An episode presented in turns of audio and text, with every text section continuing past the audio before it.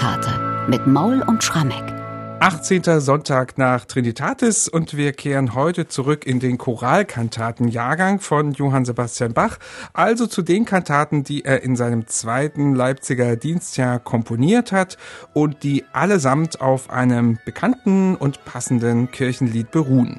Am 18. Sonntag nach Trinitatis 1724 hat er mit den Thomanern die Kantate Herr Christ, der einge Gottessohn aufgeführt.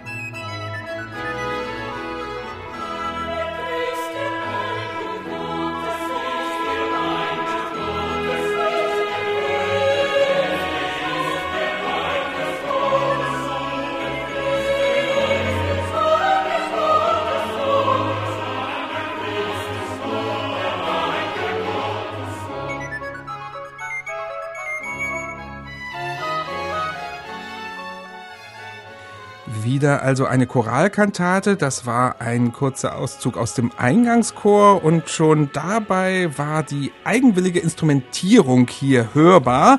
Michael, darauf kommen wir auch gleich zu sprechen. Erstmal aber schauen wir uns mal diesen Choral an. Der ist von einer bedeutenden Frau gedichtet worden. Tatsächlich, lieber Bernhard, und zwar von einer Frau, die wirklich ganz früh in der Geschichte des protestantischen Kirchenchorals ins Geschehen eingestiegen ist. Eine Vertraute von Luther, noch mehr wahrscheinlich sogar eine Vertraute von Luthers Frau, Katharina, Elisabeth Kruziger oder Kreuziger, je nachdem, wie man es ausspricht, eine Adlige aus Polen, die dann irgendwie als Witwe nach Wittenberg kam, im Kreise Luthers tätig war und dann vor allem auch wahrscheinlich sogar die einzige Frau war, die zu Luthers legendärem ersten Gesangbuch, was 1524 erschienen ist, ein Choral beigetragen hat, eben genau unseren Choral Herr Christ, der einige Gottessohn. Eigentlich ein Lied, was in die Weihnachtszeit passt und was auf die Marientage passt, aber eben auch aus bestimmten Gründen sehr gut jetzt für den 18. Sonntag nach Trinitatis herangezogen werden konnte. Und jetzt wollen wir natürlich diese bestimmten Gründe gerne wissen. Was hat dieser Choral mit dem Evangelium dieses Sonntags gemeinsam? Ja, also es geht ja bei dem Evangelium des 18. Sonntags um ein Gespräch zwischen Jesus und den Pharisäern bei Matthäus 22. Und zwar fragen die Pharisäer ihn nach den wichtigsten Geboten. Und da sagt Jesus ganz klar, das sind zwei. Das eine ist eben die Liebe Gottes und das zweite ist die Nächstenliebe. Und dann geht das Ganze aber noch weiter. Die zweite Frage der Pharisäer ist, wie kann es sein, dass Jesus laut der Schrift zugleich Davids Sohn und Davids Herr sein kann? Das ist ja ein Paradoxon. Und hier liefert der Choral von Frau Kruziger insofern eine Brücke, als es hier natürlich um den Herrn Christ, den einigen Gottessohn geht, dessen Wurzeln ja auf David zurückgehen und der zugleich natürlich Sohn Gottes ist und ebenso Herr. Und das ist die Brücke. Damit passte der Choral sehr gut auf den 18. Sonntag nach Trinitatis atmet aber insgesamt auch ganz, ganz viel von dem, was wir mit dem Weihnachtsfest und mit dem Marienfest verbinden, weil es natürlich um dieses Wunder der Geburt des Gottessohnes geht, geboren von der Jungfrau Maria und so weiter und so fort. Also da haben wir schon so einen Hauch Weihnachten hier Anfang Oktober. Und das hört man meines Erachtens ja auch in diesem Eingangschor. Warum? Das müssen wir jetzt mal klären. Dieser Eingangschor lässt aufhorchen durch eine ganz besondere Satzweise und vor allem, das habe ich vorhin schon mal ganz kurz erwähnt, durch die außergewöhnliche Instrumentierung mit dieser hohen Flöte, die da so glitzert. Kannst du uns ein bisschen aufklären über die Struktur dieses Eingangschores? Ja, na, wir müssen uns ja vergegenwärtigen, Bach, als er ihn geschaffen hat, am Anfang war der Text. In dem Fall hat er mhm. eins zu eins natürlich die erste Strophe des Chorals übernommen. Lest mal kurz vor. Herr Christ, der einge Gottessohn, Vaters in Ewigkeit, aus seinem Herzen entsprossen, gleich wie geschrieben steht. Er ist der Morgensterne, sein Glanz streckt er so ferne vor anderen Sternen klar. Also ganz ähnlich, wie wir das später kennen von Wie schön leuchtet der Morgenstern. Die Choralkantate haben wir auch schon besprochen. Und der Choral ist etwa 60, 70 Jahre nach dem Kruziger Choral entstanden. Also der Morgenstern-Choral von Nikolai, genau. genau. Ja, und tatsächlich kann man wirklich sagen, dass die Art und Weise, wie hier Bach den Kruziger Choral verarbeitet und dabei den Morgenstern, der im Text vorkommt, zum Glitzern bringt, ist schon ganz ähnlich dem, was er dann ein paar Monate später gemacht hat mit dem Nikolai-Lied. Also er nimmt sich eine Flöte, eine Piccolo-Flöte, die tatsächlich durch ihre Figuration die ganze Zeit permanent diesen Morgenstern, was natürlich das Bild für Jesus Christus, den Sohn Gottes und zugleich den Herrn ist. Und ja, wie grundiere ich das Ganze oder wie schaffe ich jetzt so eine weihnachtliche Stimmung?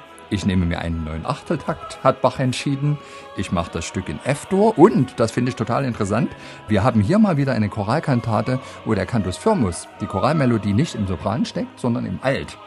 Und es kann sein, dass das eine beliebige Entscheidung ist, aber ich finde, wenn ich jetzt mal so drüber nachdenke, wann immer Bach über das Wunder der Geburt komponiert hat, und auch Maria so um die Ecke guckt, ich sage jetzt mal, schlafe mein Liebster aus dem Weihnachtsoratorium, der Alt ist oft eigentlich die Stimme für Maria. Und vielleicht ist das der Grund, warum er eben hier gesagt hat, ich bringe den Cantus Firmus in den Alt. Es ist ein permanentes Glitzern durch die Figuration der Flöte und insgesamt ein ganz getragener Satz, der sehr ruhig dahinfließend die Melodie zelebriert und uns allen vor Ohren führt, was für ein großes Wunder da geschehen ist durch die Geburt von Jesus Christus.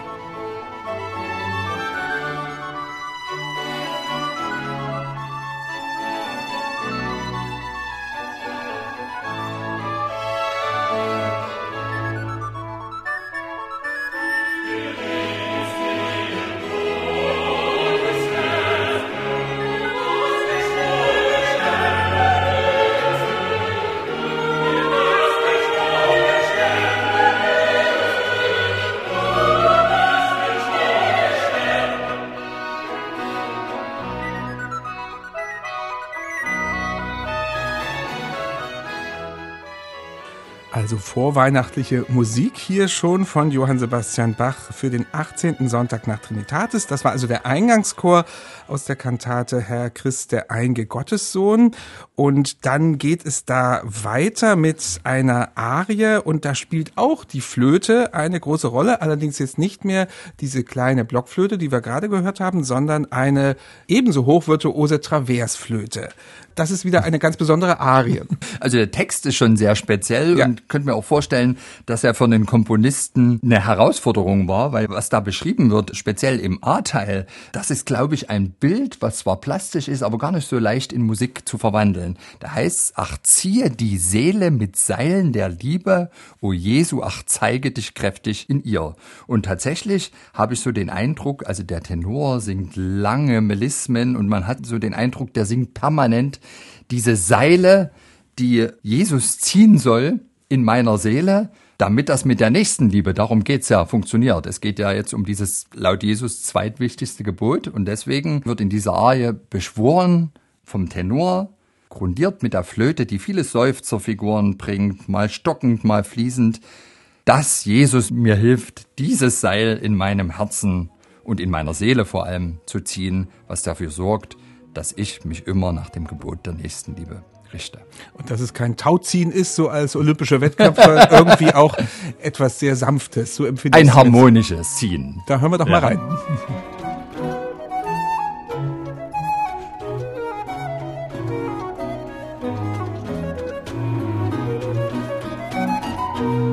Ach, zieh dir die Seele mit Zeilen der Liebe, o Jesu, ach, zeige dich kräftig in ihr.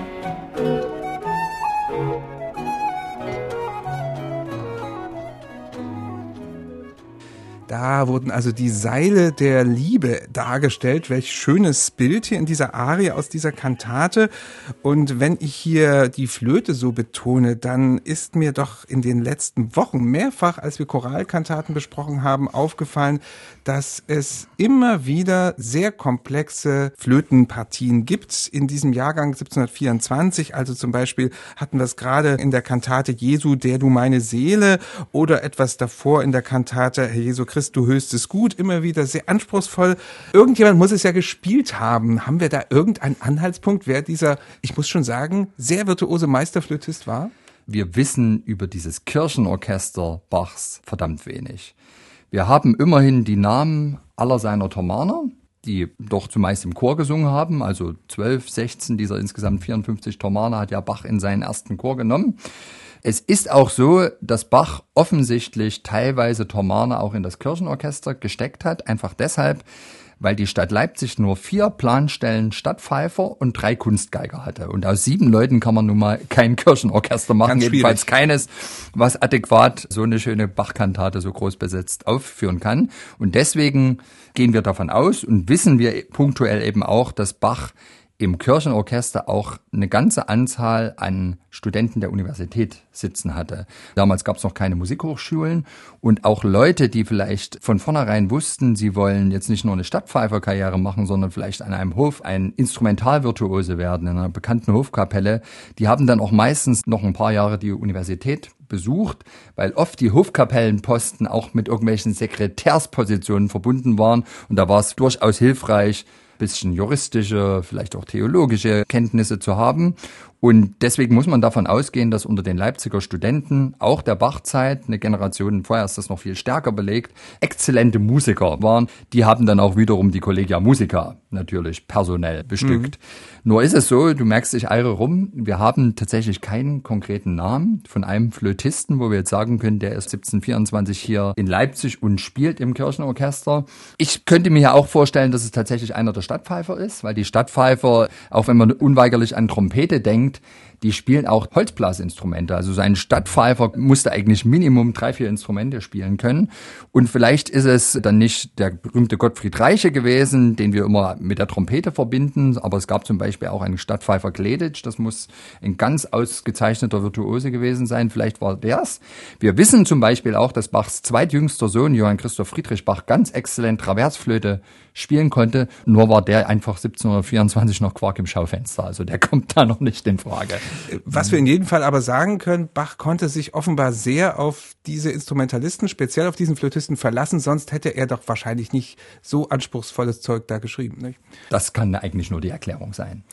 Schauen wir mal weiter, auch wenn wir den Namen jetzt nicht erfahren haben, welcher Flötist das war. Es gibt in dieser Kantate noch eine Bassarie und das ist wieder so ein wunderschönes Beispiel für Bachs Bildsprache. Da heißt es, bald zur rechten, bald zur linken lenkt sich mein verirrter Schritt. Wieder eine Steilvorlage.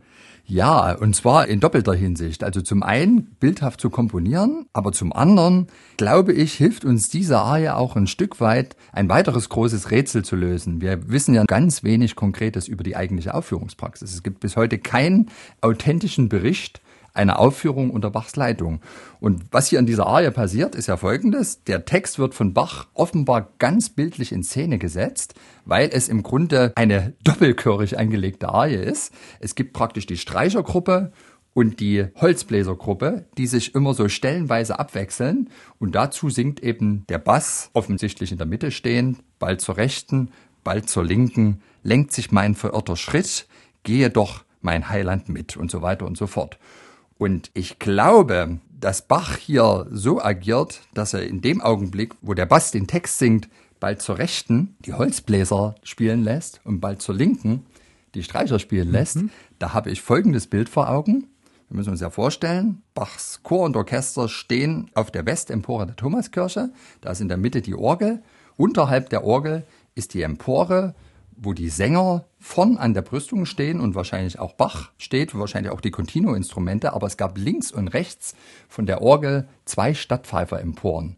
Und ich glaube, dass das wirklich ein Rechts-Links-Effekt sein sollte. Mit anderen Worten, dem entnehme ich, dass die Streicher tatsächlich links standen und die Holzbläser rechts. Wir hadern damit, dass uns die authentischen Berichte fehlen, aber in der Musik ist allem Anschein nach ein Hinweis versteckt, wie Bachs Orchester aufgestellt gewesen Da ist. fragt sich jetzt nur noch, ob das aus Sicht des Kantors ist oder aus Sicht des Musikers. Na, ich würde jetzt mal sagen, da der Bach ein alter Hase im Showgeschäft war und letztlich ja sich immer überlegt hat, wie sollen meine Botschaften unten im Kirchenraum ankommen, denke ich schon, dass er so weit gedacht hat, dass er das jetzt alles mal sozusagen aus der Sicht der vielen Leipziger Bürger, die da unten in den Kirchenbänken saßen, die nach Osten geschaut also haben. sozusagen seitenverkehrt. Alles klar. Ja, Gut, da haben wir das auch noch geklärt. Wir kommen hier sehr viel weiter in puncto historischer Aufführungspraxis, dank deiner Erklärung über diese Bassarie. Und da hören wir jetzt mal kurz rein. bald zur Rechten, bald zur Linken, lenkt sich mein verirrter Schritt, lenkt sich mein verirrter Schritt, bald zur Rechten, bald zur Linken, lenkt sich mein verirrter Schritt.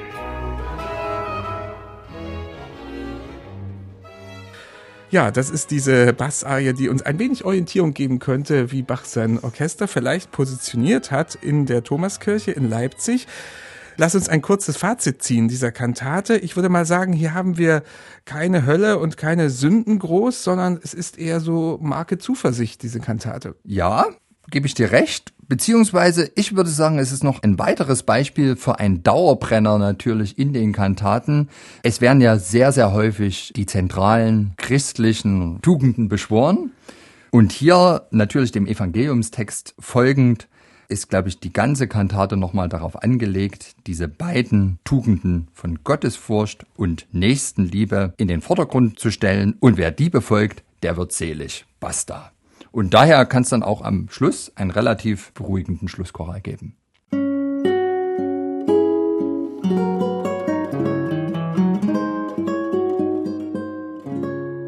MDR Classic